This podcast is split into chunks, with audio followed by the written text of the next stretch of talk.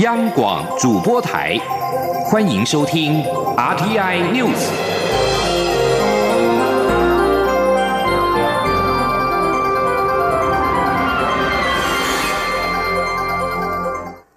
各位好，我是主播王玉伟，欢迎收听这节央广主播台提供给您的 RTI News。今天是二零一九年五月三十号，新闻首先带您关注国际焦点。美国特别检察官穆勒二十九号辞职，并表示，由于司法部政策限制，他调查俄罗斯干预美国二零一六年大选一案，本来就不会以起诉总统川普刑事犯罪收场。他暗示国会可调查川普是否妨碍司法。这是穆勒二零一七年展开对所谓通俄门案的调查以来，首度就此案公开发表谈话。穆勒表示，特别检察官办公室隶属司法部，因此依据规定必须遵行司法部政策，不能起诉现任总统。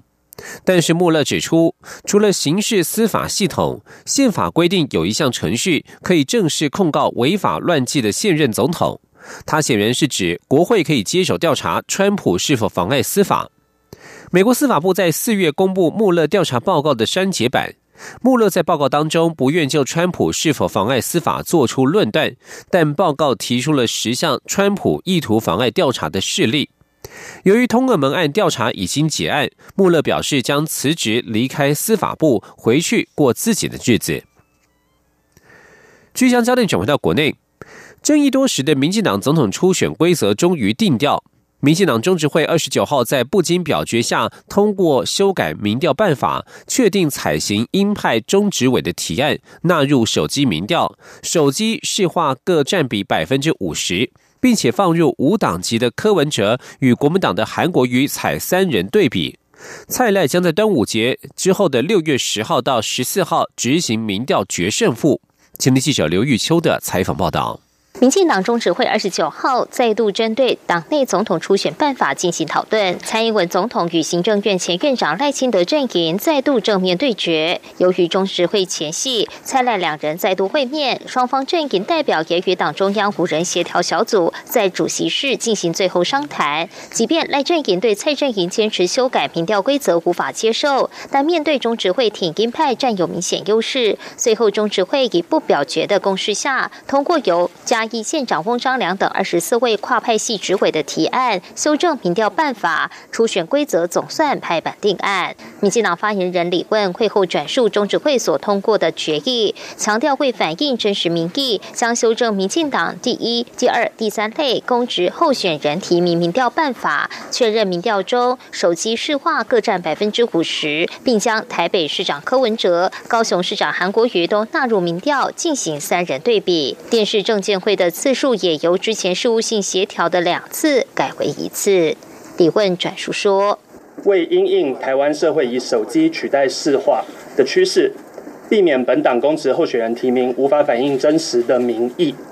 那并解决民调办法中首长初选对比式民调无法决定对比人选的问题，修正本党一二三类公职候选人提名民意调查的。”调查办法。同时，中执会也通过二零二零总统初选时程表，建议于端午连假后的六月十号到十四号办理民调，其他相关初选配套事宜授权业务单位拟定。不过，赖清德阵营代表林俊宪在会中持反对意见，最后中执会也将林俊宪的不同意见列入会议记录，留下历史见证。中广电台记者卢秋采访报道。曾经反对修正初选规则的民进党主席卓荣泰在会中表示，他始终认为初选机制不宜随意改变，但是基于客观事实做出调整。他并且呼吁全体党员不要再说非谁不投的话语，希望党内团结合作拼胜选。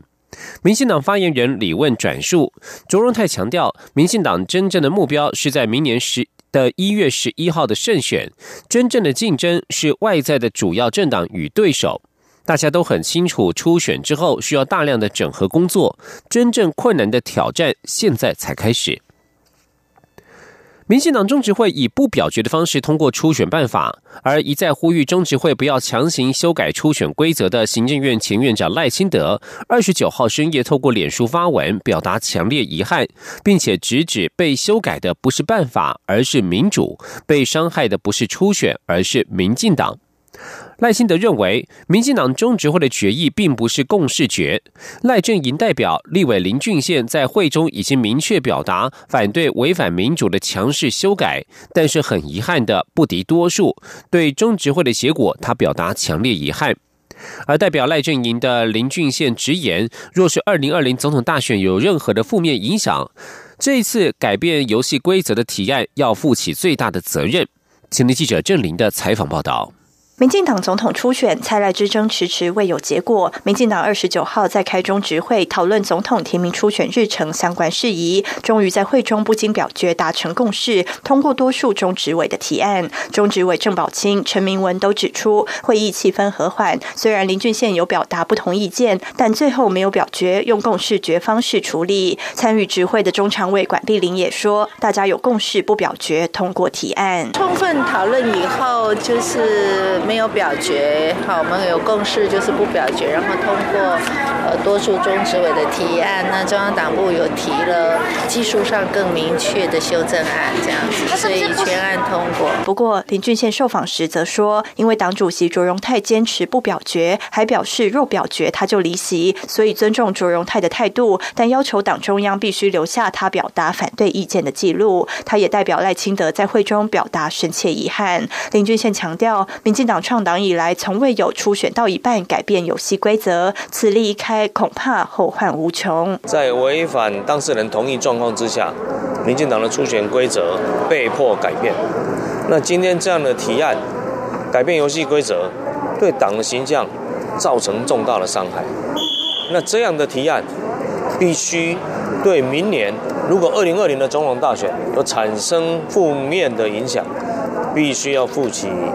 最大的责任。至于赖清德上周曾提出解决初选僵局的折中方案，林俊宪说，中执会已经多数通过他们的提案，所以赖清德上周的提案当然就不存在。另外，有媒体报道，基隆市长林佑昌在会中坦言，三月六号的骑程是误判，要为此对蔡赖两人及社会大众道歉。郑宝清说，是不是误判其实都对，因为当时大家都不知道会有两个人选，所以才压缩很多时间。他也转述卓荣泰说法。指出当初的情况，现实就是如此，所以延长时间都是不得已的补救措施。央广记者郑玲采访报道。民进党中执会二十九号确定初选时程及民调办法，蔡英文总统二十九号晚间则是在脸书贴文表示，五二九是他就职的第一千一百零四天，这些日子以来，他一刻都不敢松懈，各种挑战来势汹汹。但是尽力服务国家，把每天总统的工作做好，就是他争取支持的方式。而在国民党方面，民进党通过了初选办法之后，确认将台北市长柯文哲及高雄市长韩国瑜对比。国民党党政人士表示，国民党初选民调也确定将纳入柯文哲。国民党的初选民调将在七月五号到十五号之间执行。党政人士指出，届时民进党的总统候选人已经揭晓，国民党的民调将直接纳入民进党胜出者，再加上柯文哲进行对比式民调。由于柯文哲至今仍未表态参选与否，党政人士表示，柯文哲参选比柯文哲不参选的情况单纯。如果届时柯文哲不选，选情复杂度反而提高，因为柯文哲会倾向哪一边，甚至与民进党候选人搭档参选。都会对选情出现难以论断的变数。此外，国民党中央五人小组目前正在陆续拜会总统拟参选人。五人小组日前已经会晤前新北县长周习伟、孙文学学校校长张亚中。至于其他四人，包括高雄市长韩国瑜、红海董事长郭台铭、新北市前市长朱立伦以及立委王金平，地点与时间将由四人阵营各自决定是否对外公布。继续关注的是财经消息。长荣航空劳资协商在二十九号晚间展开第二度的协商，但是共识的部分仍然相当有限。长荣声明指出，面对可能发起的罢工，一定会尽全力做好相关准备，而工会也将在六月四号上街游行，表达诉求。长荣航空公司总经理孙家明在会后表示，长荣航空再次诉求公开透明协商，提出直播与开放媒体旁听的建议，再次被工会拒绝。希望工会信守公开、信诚信协商的承诺。孙家明也说，长荣已经针对协商内容向工会说明沟通，工会有感受到公司的善意，但是工会要求的比公司的善意更多。据工会代表，则是指出，历经两次重启协商会议，令人遗憾的是，资方所提的对案大致与原本团体协商及调解会议上所提的并无二致。对于是否会提高会员日支费、进搭便车的诉求，劳资双方差距仍然巨大，进度缓慢。工会表示，将在六月四号举行游行，并且于六月六号投票完毕之后，尽速完成开票作业。中华民国品质保障协会在日前二十九号发布第三季的旅游质价报告。面对媒体询问，万一长荣劳资协商破局，展开实质罢工，恐怕冲击暑期旅游旺季。品保协会再度呼吁，民航局应该要求航空公司比照旅游业成立履约保证金的制度，不能航空业出事，却由旅行社拿家产来赔。前天央广记者吴丽君的采访报道。空服员工会罢工投票即将于六月六号落幕，工会也在五月二十九号晚间与长荣航空重启第二回合的劳资协商。由于双方截至二十八号晚间依然各自放话，也让协商蒙上一层阴影。对此，平保协会二十九号下午发布今年第三季旅游质价报告时，面对媒体关切罢工危机对暑期旅游旺季的威胁时，公。关宣导委员会主委李千红重申，平保协会之前在远东航空无预警停飞的记者会上的诉求，民航局应督导航空公司比照旅游业成立履约保证金。李千红说：“旅游业的履约是全世界首创，也是全世界最完整完美的制度。我们只希望把这个制度套用到航空公司，所以再一次请各位媒体给民航局压力。我们希望成立。”航空公司履约保证金，你再出什么事我都不怕，钱赔过来就好。我们把客人带回来带出去，不能每一次出事，旅行社这拿自己的家产出来让客人玩，这是没有道理的事。所以我们的重点在于防范于未然，航空公司要负完全责任。不过，当记者进一步寻及，交通部航政司及民航局日前都曾针对旅行业关切的航空公司履约保证作出说明，表示。行政院消保处已责成观光局研议中，不知旅行业者是否有掌握相关的进度时，李千红则痛批是官话。他说：“这是官话了，这个话如果是交通部长讲的，我就信了；如果航政司，那根本就是跟民航局。”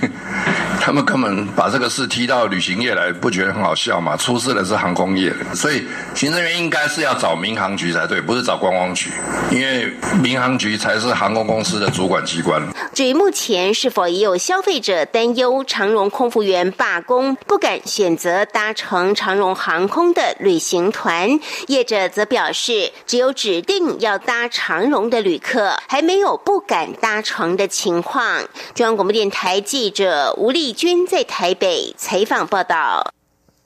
继续关注的是台湾人的杰出表现。有“台湾草虾之父”美誉的中研院院士廖一九，二十九号在东京获颁日本经济新闻社主办的日经亚洲奖。八十二岁的他获奖后表示，很希望、很高兴到了这个年纪还能拿到这样的大奖。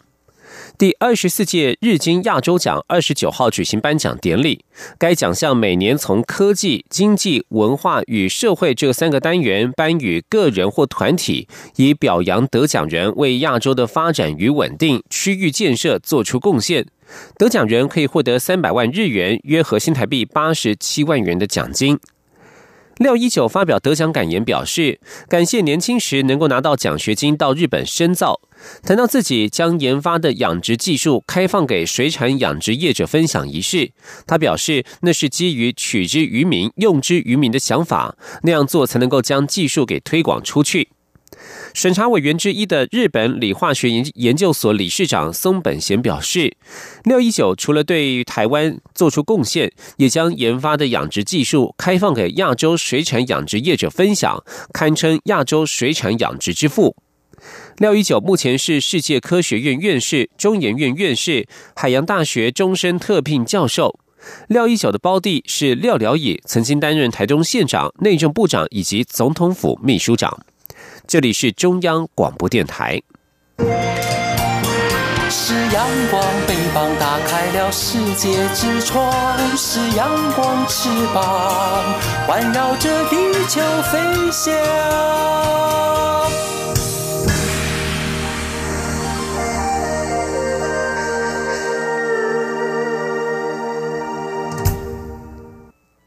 各位好，我是主播王玉伟，欢迎继续收听新闻。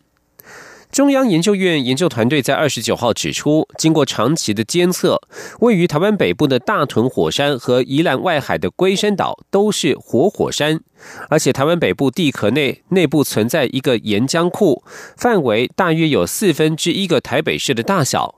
另外，龟山岛的岩浆库则比大屯火山岩浆库大了一点五倍。若是龟山岛发生火山喷发，将引发小规模海啸，冲击宜兰平原。前的记者杨文军的采访报道。在科技部计划支持以及内政部的协助下，中央研究院研究员林正宏及其研究团队于二零一一年于阳明山国家公园管理处金山自然中心设置了大屯火山观测站，建立各项即时火山监测系统，对大屯火山、龟山岛与北台湾附近的海底火山进行长期性严密的火山活动监测。林正宏指出，活火山必须具备万年内有喷发记录、底下有岩浆库存在两个条件。经过长期监测，大屯火山、龟山岛都属于活火山。研究团队更首次在大油坑地区侦测到类似动物心跳的现象，平均大约每十八分钟发生一次的重复性地震，是活火山的特征之一。林正宏指出，研究团队也透过 S 波阴影与 P 波缓达两项重要证据，充分证实台湾北部地壳内部存在一个岩浆库，范围大约有四分之一个台北市的面积。龟山岛的岩浆库则比大屯火山岩浆库大一点五倍。若龟山岛发生火山喷发，将造成龟山岛土石崩塌，有可能发生小规模海啸，冲击极为平坦的宜兰平原。他说。那龟山岛其实比大屯火山群还稍微大一点点哈，很可能有大的一点五倍左右哈。虽然它是在在宜兰的外海，不过它对台湾的宜兰平原。也是有一定程度的所谓的复合式灾害的这种威胁的可能性那样。不过，中研院研究团队也强调，尽管大屯火山群和龟山岛均为活火山，但也不用过于惶恐紧张，因为火山喷发前可以透过仪器观测来预估发生时间、大小与地点。目前科技部已有专职负责火山监测的工作人员，相信可以达到火山预警的功能。中央广播电台记者杨文君台北采访报道。台湾有相当多的自然奇景，在探访时也必须注意自身的安全。行政院政务委员张景森二十九号在脸书表示，行政院跨部会会议通过《国家赔偿法》第六条修正草案，今后在山域、水域从事具有风险性的野外活动，民众必须随时注意自然变化。国家除了提供适当警告和标示之外，不负任何的损害赔偿责任。张景森表示，再见了妈宝级国家，此修法可以大幅开放山域、海域野外活动。张景森表示，修法草案拿掉了国赔的紧箍咒，解除政府管理机关禁止了事的保守心态。政府将可以大幅度的开放山域和海域的野外活动，把台湾下个世代锻炼成为积极进取、敢冒险而且能够自我负责的公民。这对台湾变成一个活力健康的国家来说十分关键。关注农业消息。台湾在去年通过《有机农业促进法》条文规定，法案自总统公布后的一年实施，今天将正式上路。农委会也在二十九号举行记者会，宣示政府加强推动有机农业的决心。农委会主委陈其仲表示，为了让台湾有机农产品增加拓销国外的机会，在明年五月三十号之前，没有和台湾签订有机双边同等性相互承认的国家，台湾也不会再承认其输往台湾的有机标章。出口至台湾的农产品禁止以有机名义上架贩售。而根据统计，目前共有二十二个国家出口有机农产品到台湾。请您记者陈林信宏的采访报道。农委会从二零一六年开始加强推广有机和友善环境耕作，鼓励农友转型有机。截至今年四月底为止，国内有机面积已达八千九百多公顷，比十年前成长四倍多。至于不用农药、不用化学肥料的友善耕作面积，则有三千两百多公顷，合计共一万两千一百多公顷，占国内总耕地面积已超过百分之一点五，在亚洲国家居冠。台湾在去年通过有机农业促进法，并将于三十号正式上路。农粮署署长胡忠义表示，农委会设定有机耕作面积今年要达一万三千五百公顷，明年为一万五千公顷，后年开始以每年成长百分之十为目标。至于国内贩售有机农产品的专柜，目前有一百三十个，在有机农业促进法正式上路后，明年会达到两百一十个专柜，且有十八个农夫市集。专卖有机农产品。有机农业促进法中也有一项条文规定，没有和台湾签订有机双边同等性相互认证的国家，台湾也不会再承认其输往台湾的有机标章。因此，目前包括像是欧盟等十六个国家，以及美国、加拿大、纽西兰、澳洲、智利及瑞士等六国出口有机农产品至台湾的国家，明年五月三十号之前，如果没有和台湾完成协定签署，出口至台湾的农产品禁止。以有机名义上架贩售，农委会主委陈吉仲说：“所有现在包括欧盟、美国、日本、纽澳等这些有出口有机农产品到台湾的，我们都全面的在跟他们讨论所有的有机同等性的这样的一个议题。我们一定会在明年的五月底完成所有的这一些的。”那个整个有机同等性的这个协议，那会来签署，这个对整个消费者在使用国外的有机农产品会更具有保障。农粮署官员也透露，除了目前出口有机农产品至台湾的二十二个国家之外，包括日本、印度和巴拉圭等国，近期也都和台湾洽谈，表达签署意愿，甚至有些国家都已经在法规比对的阶段，最快六七月就会开始着手签署相关协定。中央广播电台记者陈林信宏报道：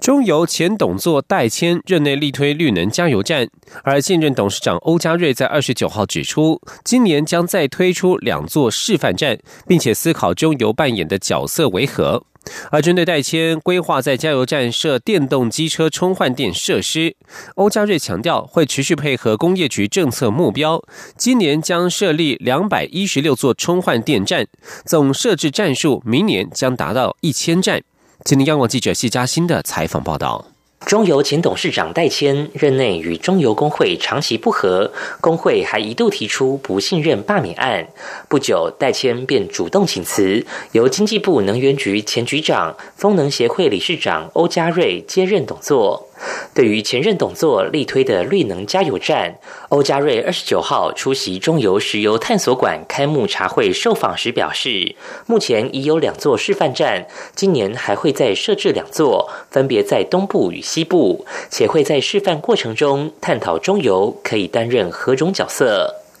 过去代签主张将传统加油站转型，设置电动机车充换电设施。不过政府目前已暂缓二零三五年新售机车全面电动化。对此，欧嘉瑞回应会持续配合工业局政策目标，今年会设置两百一十六站电动机车充换电设施，明年设置站数则要达到一千站。他说：“去年有一百六十站嘛，那今年会规划两百一十六站嘛，我们完全配合来进行。那在这样的一个进行过程里面，我们也顺便去探讨它那个充充电站跟换电站的一种特性。那作为一个后续啊，我们怎么样去将这样的一个搭配电动机车的一个发展呢？去把它做一个有效的结合。另外，对于去年包括澎湖湖西油库漏油。”绿岛加油站漏油以及苗栗铁站山矿场污染等三件重大污染案后续，中油副总经理方正仁表示，整治作业持续进行，湖西油库站区外监测水井的水质都已达标准值。绿岛站方面，整治计划已经核定，待八月取得污染调查报告后，将送台东县政府核备。苗栗铁站山矿场外监测水井检测结果，目前只有苯超标。方正人指出，湖西油库事件目前已赔偿近八千万元，估计后续赔偿金额可能超过上亿元。至于绿岛加油站漏油以及苗栗铁站山矿场污染，前者污染规模较小，赔偿金额应不是太大；而铁站山矿场方面，如何赔偿仍有待协调，金额难以估算。中央广播电台记者谢嘉欣采访报道。译文消息。